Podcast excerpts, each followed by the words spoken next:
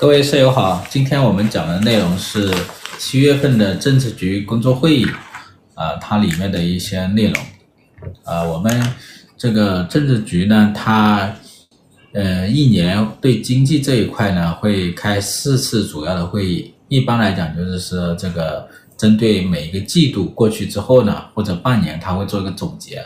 像这一次七月份的这个经济工作会议呢，它就针对上半年的经济。啊，做一些总结啊，然后呢，部署一下下半年的一些是吧情况啊。各位室友好，欢迎来到清河直播间，我是清河，今天是第四十八期，我们一起来看一看这个七月份的政治局会议啊，就是经济工作会议啊。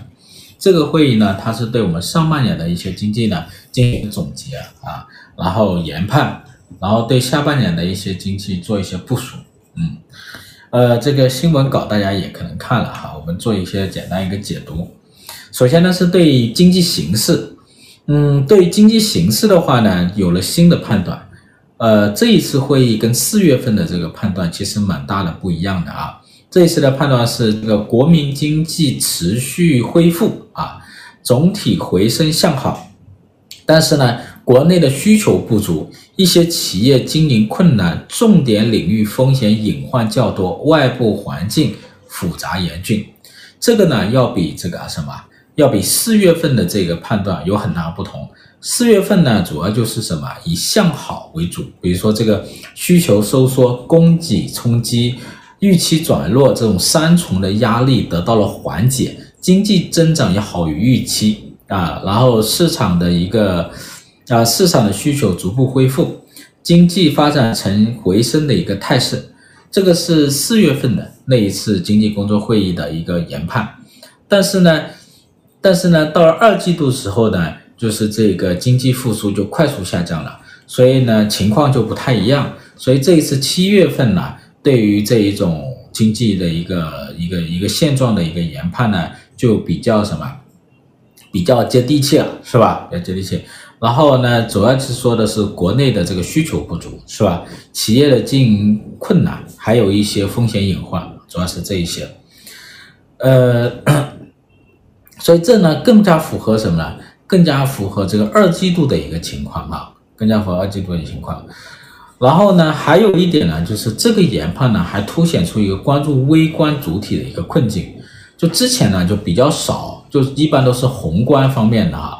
这一次呢，就关注一些微观主体，主要就是说企业的经营困难啊，一些主体的一个债务风险，这就这就涉及到一些微观的层面啊。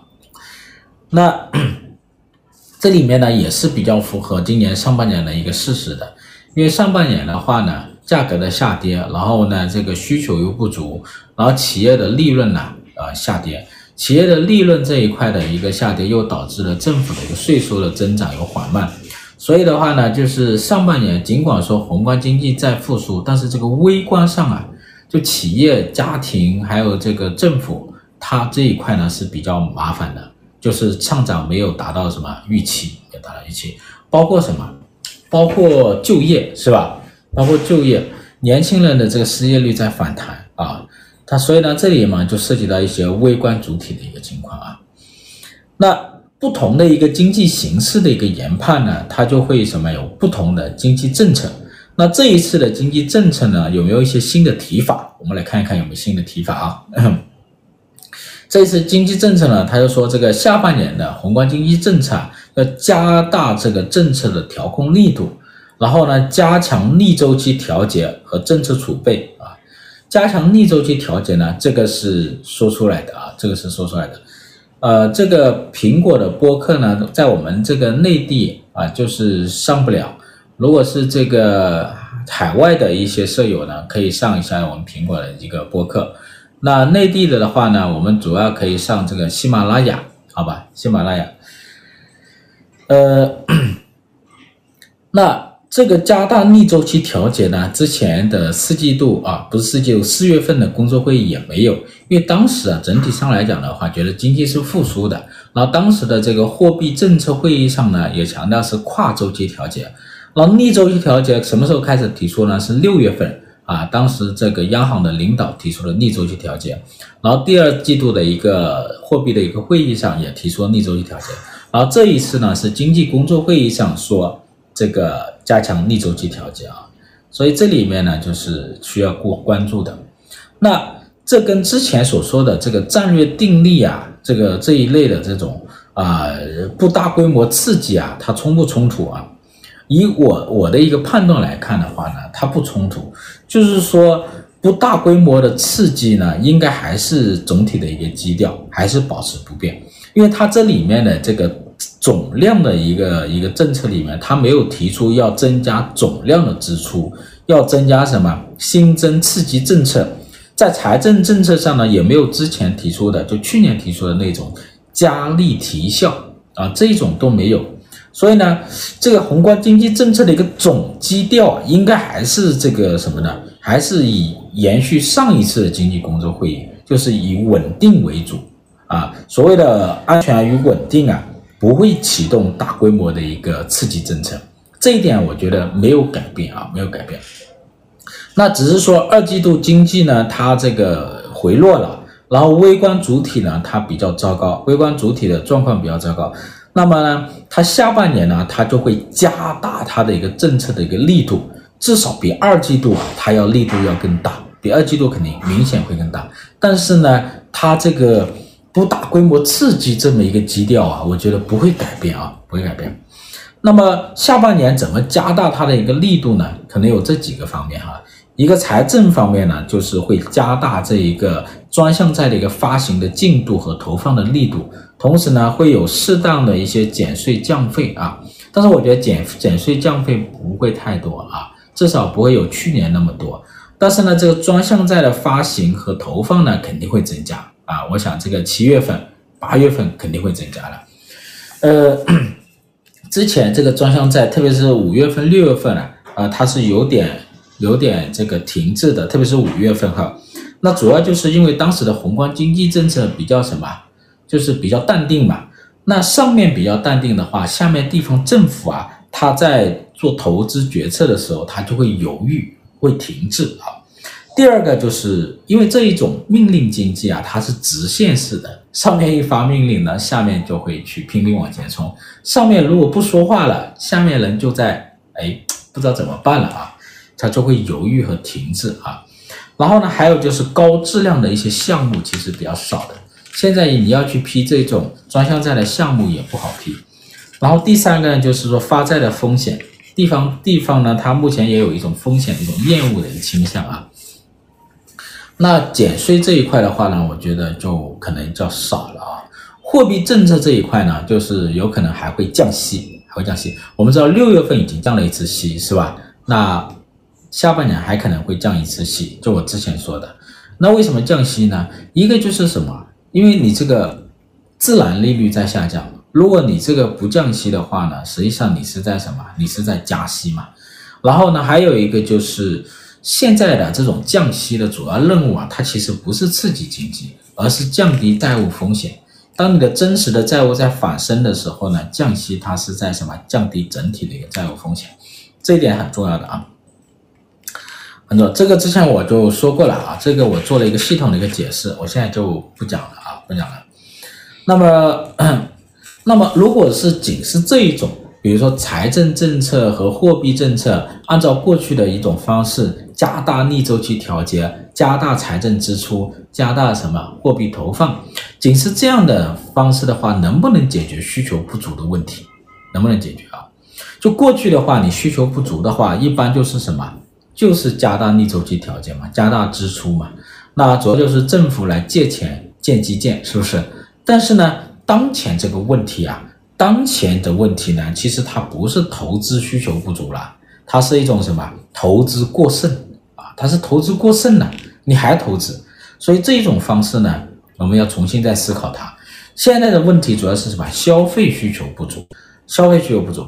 那关于消费的话呢，这会议里也强调了哈，说发挥消费拉动经济增长的基础性作用。要什么？提振汽车、电子、家具等大众消费，推动体育、休闲、文化旅游等服务的消费，也讲了。那这个消费怎么提升呢？消费体怎么提升？呃，上半年的这种消费是在恢复，但是呢，大类消费也不行。然后呢，六月份消费的下滑也比较快啊。就是说，这里的问题就是什么呢？就是家庭的一个购买力不足。我们的大类消费低迷，以及核心通胀率很低，很体现出一个是家庭的一个呃购买力不行啊。所以呢，这个经济政策啊。不能再像过去一样，只是宏观上的加大逆周期调节，啊、加大这种财政支出，呃，投资这一方面，可能对于现在的这一种需求的一个提振的效果会很差。那主要要什么呢？经济政策其实主要还是要聚焦于微观，就聚焦于个人、家庭和企业，主要是私人企业。目的是什么？目的是应该是降债增收。就现在的经济政策的目的应该是降债增收，这一点才是最重要的啊，不是过去的那种方式啊。如果是过去那种方式啊，我觉得对经济的效果是会比较差的，同时对消费的效果也差。因为消费的问题，消费你要提升，主要还是要靠收入嘛。啊，他会议里也强调了，就是要什么增加他的一个家庭的一个收入啊。现在我们家庭的收入结构当中，百分之五十七是工资性收入。啊，百分之五十几都是工资性收入。就以当前企业的盈利状况和现在的一个就业形势来看，你要提高这个工资性收入是很困难的，是吧？很困难的。当然，他会议里也说了，就关于这个就业问题哈，就就业要提高到什么战略高度，通盘考虑。那怎么解决呢？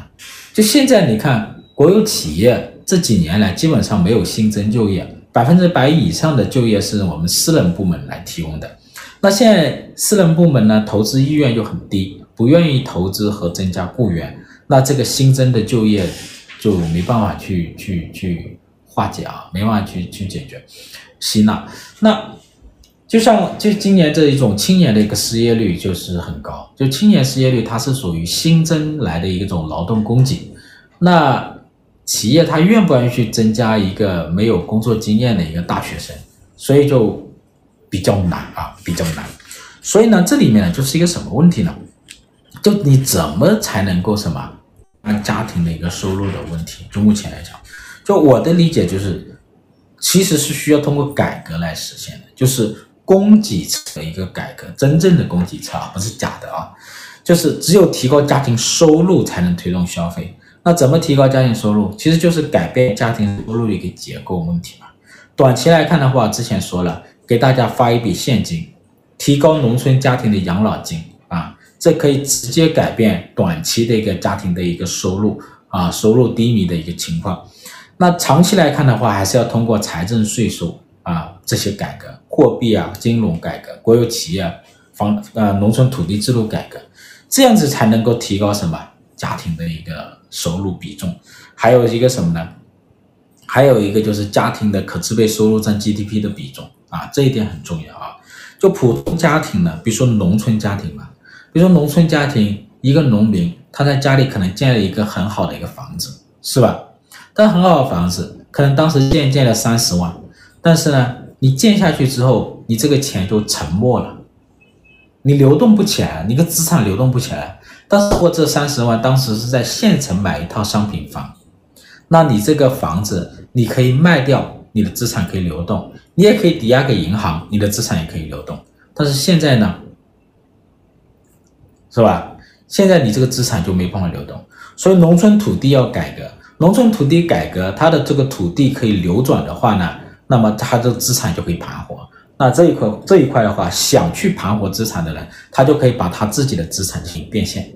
是吧？变现比如说，抵抵押给银行或者贷款，然后自己去投资一个自己的农业农产品，那你这样子的话呢，你的这个资金啊才能够盘活起来，你的资产才会增值啊。农民的资产，农民现在基本上没有什么资产能增值，是吧？我们现在中国家庭里最多的资产就是房子嘛，是吧？那城市家庭的房子，过去这些年它是增值的，它想变现，现在也能变现。抵押也好，出售也好，也能变现。但是农民的房子，那么多房子在农村，他是没办法去增值的，他连增值都没办法增值，因为没有流动嘛，没有流动，他就没有办法增值嘛。所以这些呢都是要通过改革农村土地改革来实现啊。那么。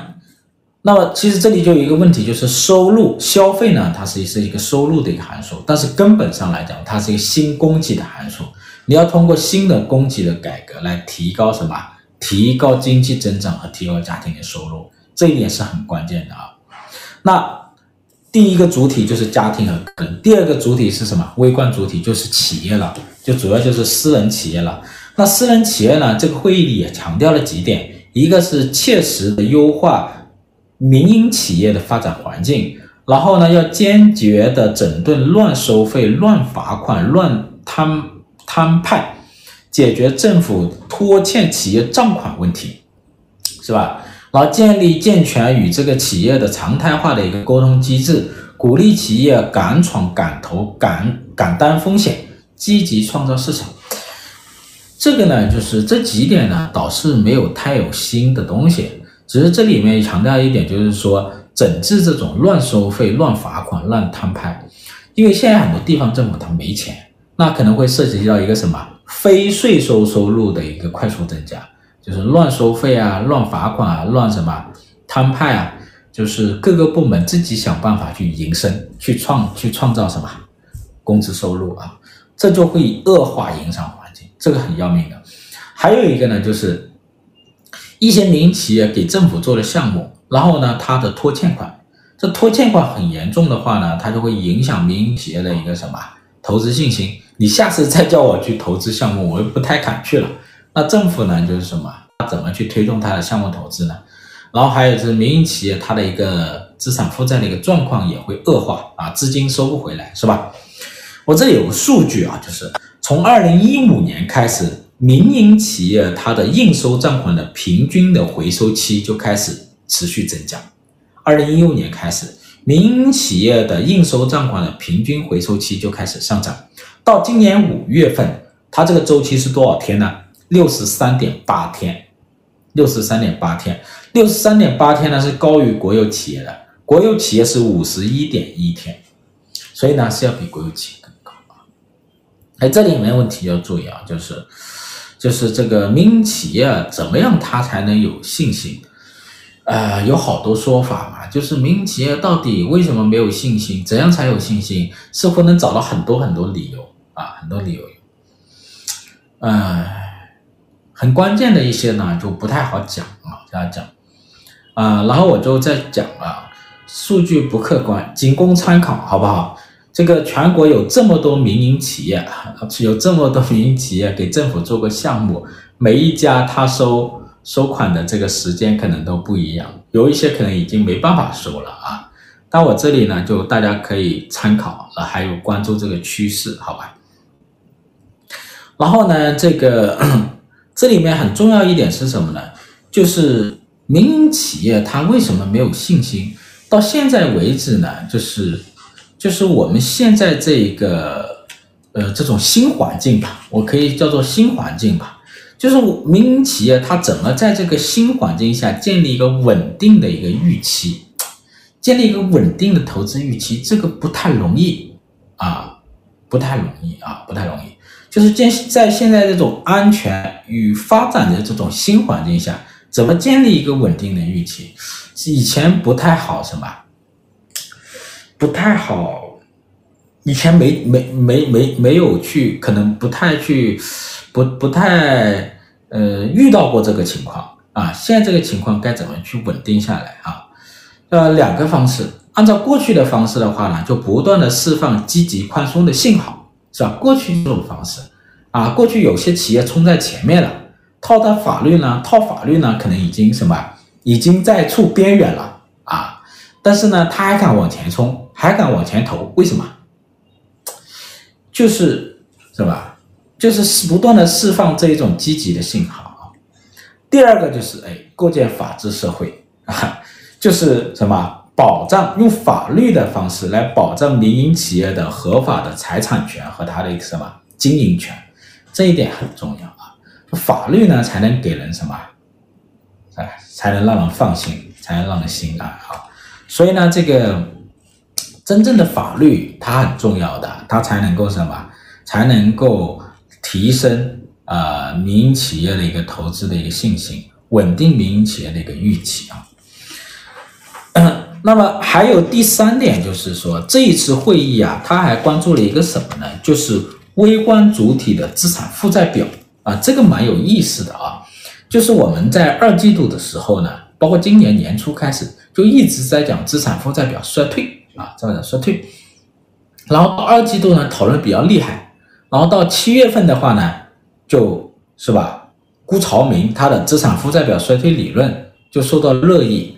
因为辜朝明呢就在香港这个这个这个做了个演讲，然后呢国内呢有人写了一个大衰大衰退是吧？大衰退半辈子一代人，然后呢就就传播的很广，然后又被删删删文了啊。那么然后那么很多人就关注这种资产负债表衰退的问题，包括经济学家好多都参与进来啊。啊，不管观点怎么样，至少说大家都在什么关注这个事情，关注这个事情就说明大家担心什么呢？就是资产的一个压缩，债务的一个什么反升这个问题啊。那这一次这个会议呢，也关注了一个资产端的一个和这个负债端的一个情况啊。呃，比如说这个负债端这里呢，明明明显就提出。要有效的防范化地方债务风险，制定实施一揽子化债方案。这个呢是第一次提出来的啊，之前呢就是关于地方债务的问题，大家都知道很严重，甚至认为是一个什么灰犀牛。但是呢，呃，之前的一个态度是什么呢？呃，就是谁家的孩子谁抱走，是吧？就是这个态度就让人去猜测了，是吧？到底是谁家孩子？地方政府的债务到底是谁家孩子啊？是吧？所以，所以这个问题怎么处理啊？要首先是要不要处理啊？怎么处理？救不救？这之前都是在猜测，然后这一次的话呢，他就明确了，制定啊实施一系一篮子的化债方案。这个就说明什么？中央对于地方债务救不救这个问题就已经明确了，肯定是救，而且呢会制制定和实施一篮子的化债方案，这样子啊就是打消了市场对于之前的这一种政策的一个担忧，政策不明确的一个担忧啊，这个一点很重要的。所以呢，它就相当于什么呢？就是明确了这种化债的一个积极的态度和计划嘛。那接下来，呃，下半年甚至更长时间啊，化解地方债务啊，将会成为宏观经济政策的主要任务啊。那怎么救呢？怎么救呢？就是一篮子喽。那一篮一篮子啊，一篮子，一篮子的话呢，可能会有什么呢？我我的理解哈，就是说降息，首先降息来降低地方债务的一个偿债成本和融资成本。然后呢，还有可能会设立一个结构性的工具，专门为地方债务啊提供低利率的专项再贷款啊。第三个呢，就是什么债务置换，通过低利率的债务来置换高利率的债务，通过这个高信用的债务来置换什么低信用的债务。第四呢，就是债务展期，那地方城投公司跟这个地方的银行你们去协商，然后展期。然后第五个呢，就是债务重组，比如说通过充实一些资产，剥离一些不良的一些债务，然后呢，这个重组地方债，是吧？重组地方债。还有一个我们要关注的是，地方城投平台啊，它会不会转型？因为它基本上就玩废了嘛，地方城投平台基本上玩废了嘛，那它会不会转型呢？会不会转型一成一般的地方国企呢？在这一次的这种债务的一个重组当中。呃，看一下怎么操作啊，会不会好？嗯，除了债务之外呢，就是什么？就是资产。我们看一下资产，资产有什么？就是股票和房地产。这一次关于股票、房地产都有新的表述。比如说这个股票，他说了一个叫做活跃资本市场，这之前没有这样表述的啊。活跃资本市场，就是股市呢有受到了一些激励，是不是？受到激励。那怎么活跃啊？怎么活跃？嗯，说会不会配资啊，这些我不知道啊，不知道，就是说也有可能肯定会出一些政策嘛，既然开了会，肯定相关的部门啊会出一些政策嘛。但是呢，这个股票市场要搞好的话呢，它还是要什么？要市场化，就是我们说全面注册制改革，你得真是全面的，真是市场化的。因为这里很关键的是，把这些审批权下放到交易所，那你的交易所是不是市场化的？这里面很关键嘛。你交易所会不会变成几个迷你的证监会，是吧？这个其实很重要啊。但是呢，我们我们来看哈，就是对于资产负债表衰退这个问题来看的话呢，如果你的资产的价格迅速的下跌，会带来威胁的。你原来资产泡沫后来迅速崩溃，就像九零年日本的泡沫危机崩溃之后呢，泡沫崩溃之后呢，它的一个股票缩水非常的快，然后就会支撑击穿它的一个资产负债表。它的这个负债率反而会上升，企业很快就会丧失它的一个扩表能力，因为它的这个股票缩水的太厉害了，它没有办法去抵押，然后去贷款，是吧？所以这里面是一个问题啊。那但是呢，中国目前来讲，它不存在着股票泡沫，是吧？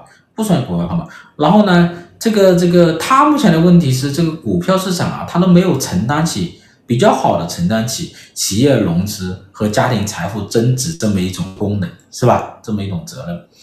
呃，目前中国资产风险主要就是在房地产，所以呢，关于这个房地产呢，这个表述也比较多哈。这一次有些新表述，他说这个，呃，一个是没有再提这个房租不炒啊，因为为什么没有提呢？这个可能就是跟第二个表述有关系啊，就是当前的这一个。房地产的一个形势啊，它的判断不太一样了，说是适应我国房地产市场的供需关系发生重大变化的新形势。所以现在的房地产新形势是供需关系发生变化。以前是什么？以前是什么？卖方市场是吧？现在是买方市场。现在好多房子呢卖不出去啊，是这个问题。整体的一个市场的一个投资低迷。开发商的投资也低迷，因为开发商的信用遭到破坏，他融资也很困难，他也不敢投资，也怕政策有变化。然后呢，家庭的房地产的投资呢也低迷，主要是什么？信心不足，怕烂尾楼啊，怕政策不好啊，怕房地产不升值啊，啊，你会变得谨慎啊。所以现在形势不一样了，所以这个形势不一样的判断很重要啊，它一定会影响房地产市场。呃，什么是什么什么政策呢？接下来呢，这个政策呢可能会，嗯，大规模的房地产刺激，包括类似于像之前的棚改货币化，我觉得不可能。但是呢，其他的政策会有，一个是限制性的政策呢会解除啊，特别是这种大城市、超超大、特大城市的这一种限购限贷这种这种这种政策啊，还有一些开发商的一个流动性限制政策呢，也可能会。解除或者或者或者或者放松啊，还有一个就是保交楼的一个专项再贷款呢还会延续。另外就是说，昨天我解读的就是超大特大城市的城中村改造，这个城中村改造呢，它应该不是棚改二点零，它可能会配备一部分的资金，但是不是很多。但是它主要的就是什么呢？除了棚改，除了房地产的一个需求的一个扩大之外呢？他还在做保障房，就是相当于还在搞一些民生工程，啊，这个呢就是他的责任和任务啊都是多元化的，没有像上次棚改一样那么直接啊，那么规模大啊，没有啊。所以总结起来呢，这一次的这个经济工作会议呢，它是要更加落到一个微观上啊，大致是有三个新内容啊，我我总结一下。第一个呢，对于经济形势的一个研判呢，就是更加的贴合二季度的一个情况，就是国内的需求不足，然后企业经营困难，还有一些什么风险隐患啊。那接下来政策呢，就会加大逆周期调节，主要就是什么呢？呃，这个财政上、呃货币上呢，应该都会有一些扩大支出和这个这个这种动作啊。但是呢，大规模的刺激政策应该不会有。嗯，那第二个就是说，这一次经中经济工作会议啊，它关它关注到一个微观主体的一个生存状况，主要就是企业呀、啊、啊，企业利润下降啊，个人啊，个人的就业问题啊，啊这些啊，所以呢，这一个就讲这个就业呀、提高到一个战略高度啊。第三个呢，就是关注到了微观主体的资产负债表，这个是在过去我们这一两个月里讨论很多的啊。这一次呢，也关注了资产负债表，资产负债的这一个表述跟过去有很大的不一样啊。就是比如说在债市上，就债务上，主要是地方债上，已经明确了会救，已经明确了会有一篮子的这个化债计划啊，化债方案。第第二个就是资产，资产就主要是房地产，房地产这一块的话就不再提房租不炒，下次提不知道什什么时候啊。